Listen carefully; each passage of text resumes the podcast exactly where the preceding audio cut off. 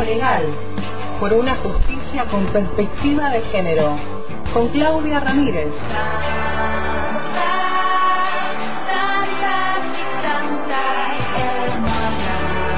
En el hilo invisible. Feminismo legal.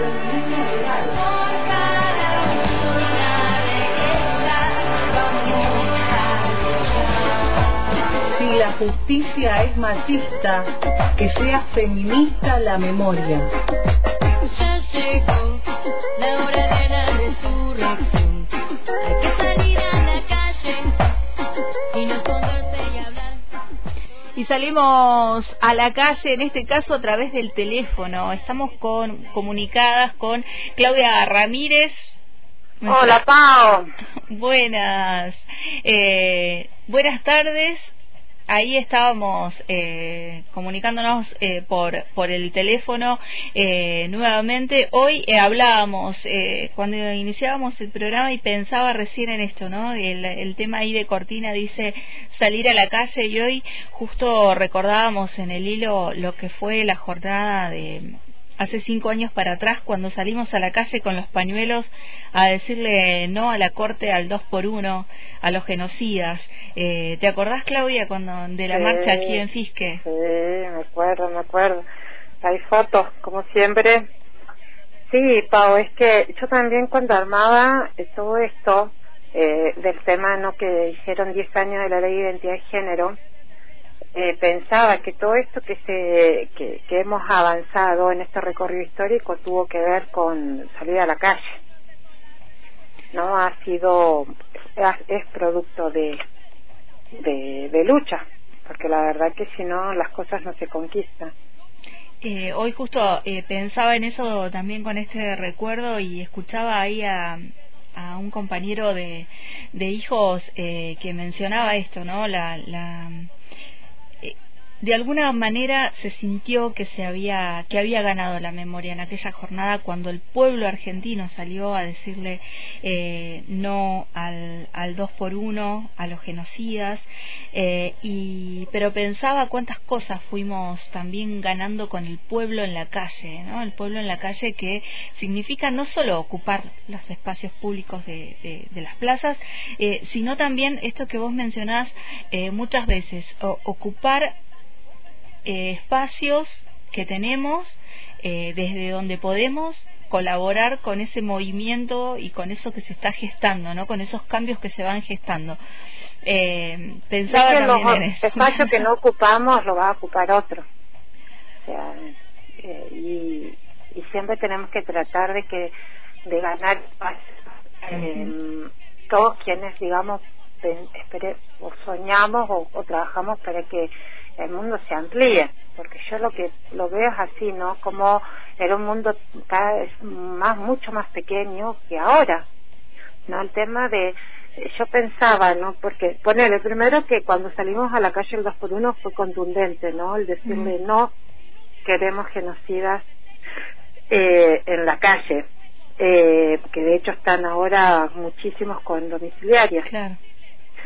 Eh, pero además eh, tampoco que en el 2 por 1 es medio parecido a lo que ha pasado ahora que era también reflotar una ley que ya había sido derogada la ley del 2 por 1 Claro. había dejado de aplicarse a, a los presos comunes digamos y se reflotó para aplicársele a los mayores asesinos de los de peores delitos que puede Mm. ser una persona que son los de delitos contra la humanidad Así que me parece que es- justamente el poder es grande porque yo no me olvido que hace 16 años desapareció Julio López.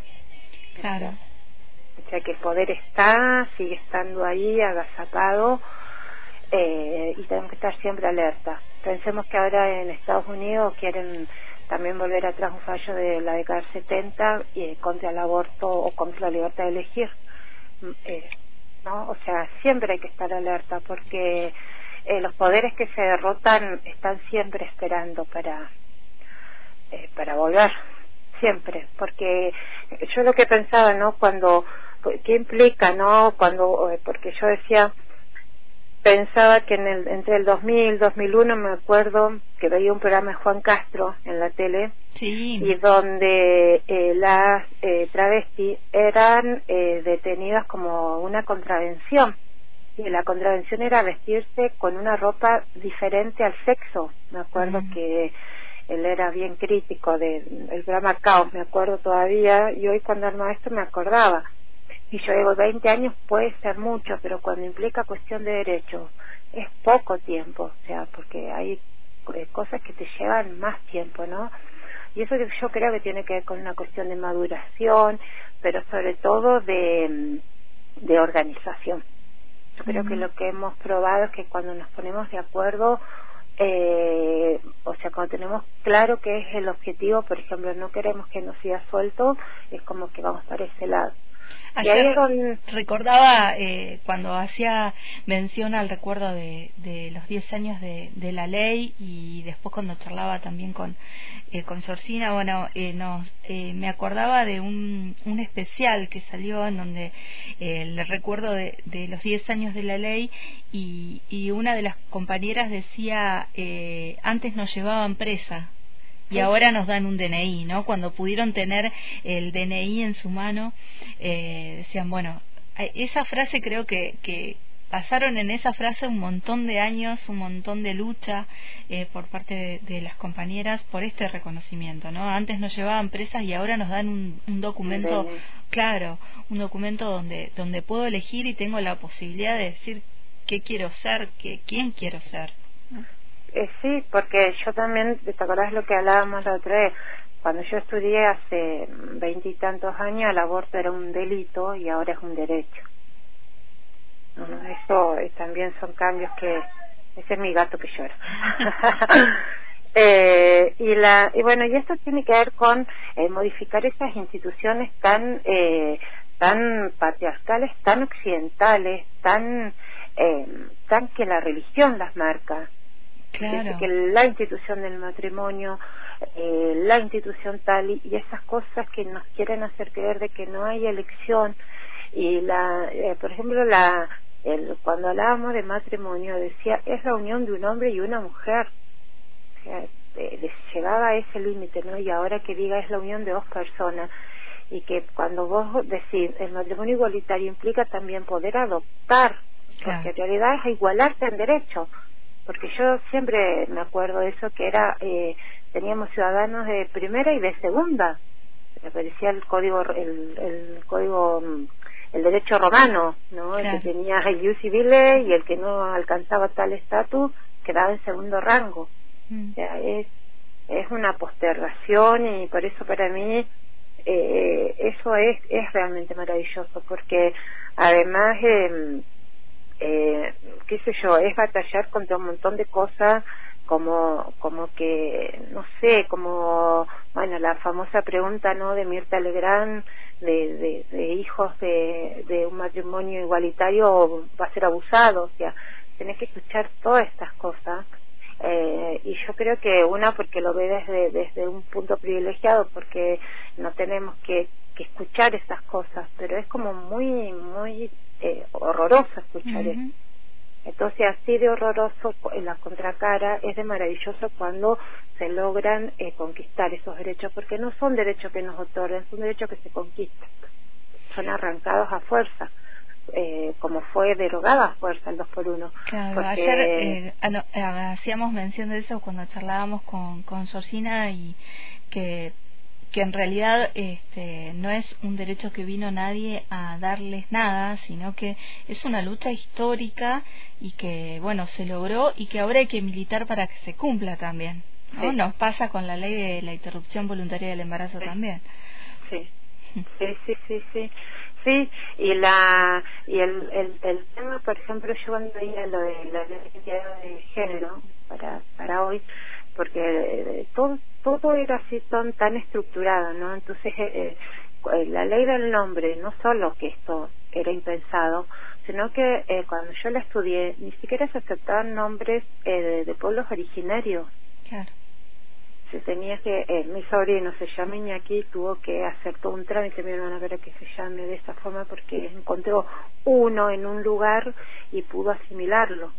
Claro, antes había que presentar notas, eh, Claro. todo justificando por qué se Sí. iba a llamar de esa manera. Pero vos le ponías, no sé, qué sé yo, Kevin, por nada contra Kevin, pero lo que hoy es el del dónde viene el nombre Claro. y estaba todo bien. Eso voy, ¿no? A, a- ¿Viste lo que decimos? ¿Qué importancia tiene? Eh, el, eh, porque no, no es solo un nombre. Cuando vos elegís tu nombre o el nombre de un hijo, que después tranquilamente puede modificarlo cuando crezca, pero tiene un porqué. ¿no? Tiene un porqué, tiene esa identidad. Eh, porque como volvemos a lo mismo, lo que se, se, le- se, se pone un nombre, lo que se nombra, lo que se no, no es eh, al azar, tiene que ver con una raigambre. Entonces, que te, que te impidan eso, eh, entonces que, y, y que llegue ya a la, a la, a, a modificar la ley y que después eh, lo apliques en, en la justicia, ¿no? Ir, ir como horadando la piedra, viste el agua que va filtrándose en esos lugares más cerrados y más eh, más renuentes al cambio, porque claro, evidentemente todo esto, si lo mantenemos como está, es cómodo y eh, mantiene el statu quo de ciertos sectores que tienen todo el, el, el control y está bien, o sea, está cómodo para ellos. El tema es que justamente la gracia está en eh, lograr eh, incomodar y ahí es donde empezamos a, a conquistar los derechos. Pero yo digo, los derechos, o sea, eh, cuando vos lográs por ahí, qué sé yo, alguna sentencia justa, yo siempre digo, no es, es un acto justo que se le arranca a, a un sistema judicial injusto. Claro.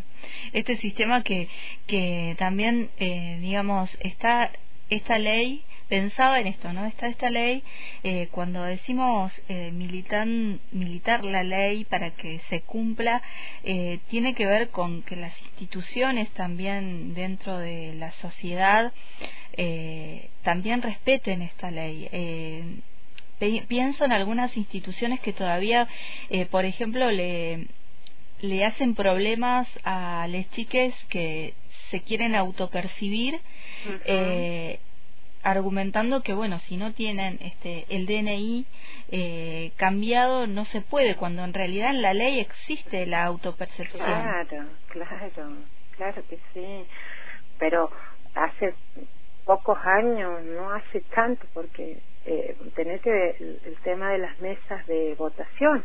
claro Eh, la verdad que yo por eso decía, qué sé yo, fueron como como muchos años, ¿no? Pero eh, desde que logramos el divorcio vincular, después vino el matrimonio igualitario, después eh, la, la identidad de género y después vino en el 2015 la reforma del Código Civil que permitió la unión de hecho, porque tampoco se aceptaba, o el concubinato, más conocido, tampoco, porque tenía venía de de- Mira, nuestro Código Civil es de 1870, cuando era todo registros parroquiales.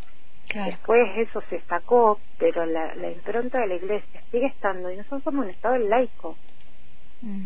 O sea, eso es otra pelea que no podemos tampoco dejar de dar, de que el Estado y la Iglesia necesariamente tienen que ir por carriles separados, porque no nos abarca a todas, pero no nos abarca. Eso creo que lo tenemos que entender y cada quien tiene derecho y justamente también tenemos derecho a no creer en ese eh, Dios cristiano que o esa imagen o creer distinto o creerlo de otra manera. Claro. Eh, Claudia, pensaba, eh, 10 años de esta ley de identidad de género, eh, ¿qué pasa con, con esta ley dentro de la justicia, con algo que existe dentro de la ley que es, eh, por ejemplo, el cupo laboral trans? ¿Cómo está este ítem dentro de lo que es la justicia, por lo menos aquí a nivel local? O... Y mira, el cupo laboral trans, yo lo que te digo es que primero que es ley, pero se aplica en la práctica, eh, es como que tenés que movilizarlo desde los distintos lugares para que eh, para que se dé. Mm, Por ejemplo, en el- la municipalidad acá de Fique hay dos compas, eh, pero fue gestionado desde el municipio.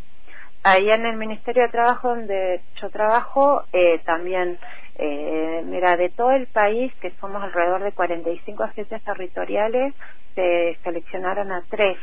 Y entre esas tres eh, eh, nos eligieron porque, eh, porque bueno, porque empezaron por lo por digamos para quien está gestionando esto desde Buenos Aires por lo más fácil me decía él porque tiene que ver con quien lo recepcione entonces Claro. bueno llegó a mí y dijo bueno con vos es fácil porque bueno está todo como para el que sí dice pero también hay eh, agentes territoriales que no quieren ¿no? entonces también tiene que ver con eso con quién tenemos porque aparte no, no es una cuestión de que quiera o no quiera es un derecho Claro. no tenemos derecho a decir sí o no. O sea, es una ley, la tenés que cumplir.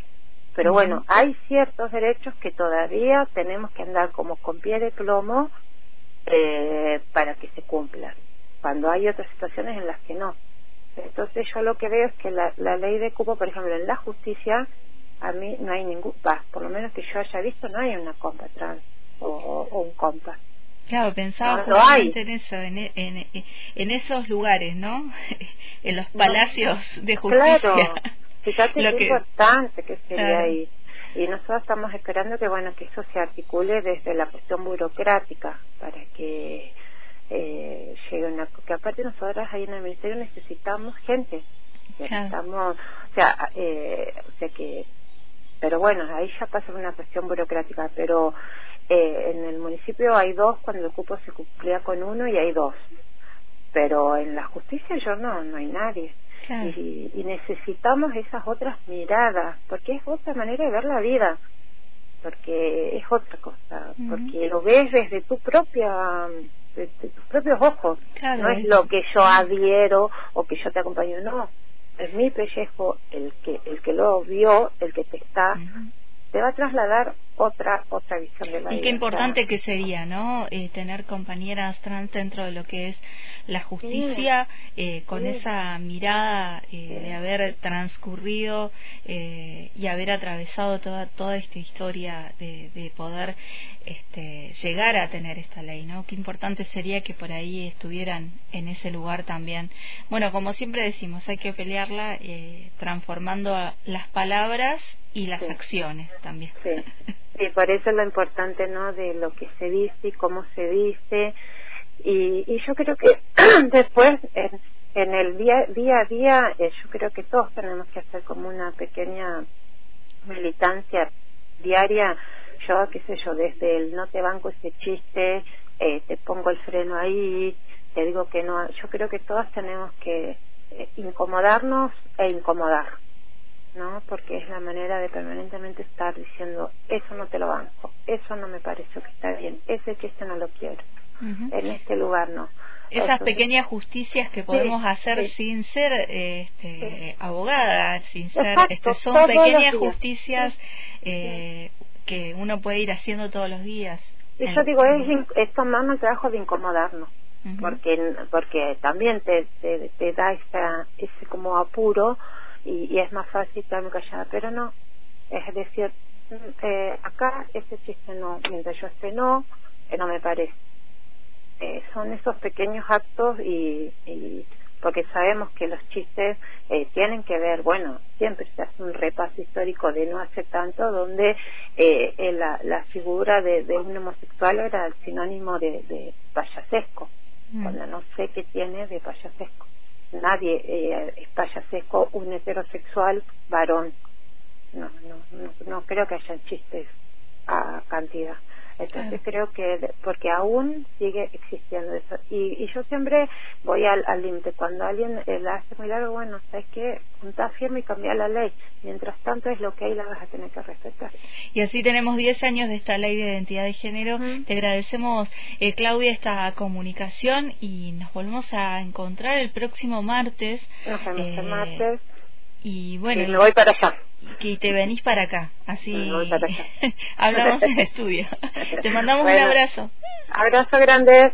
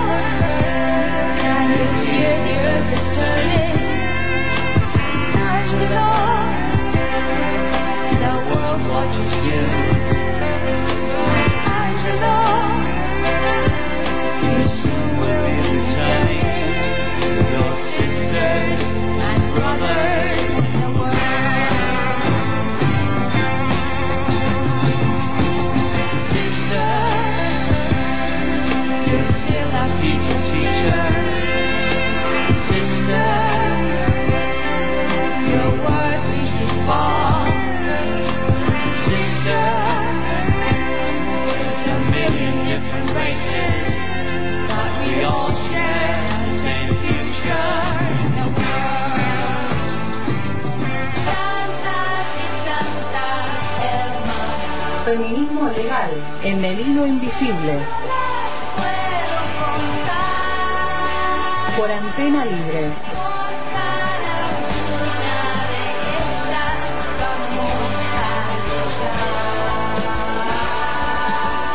Si la justicia es machista, que sea feminista la memoria.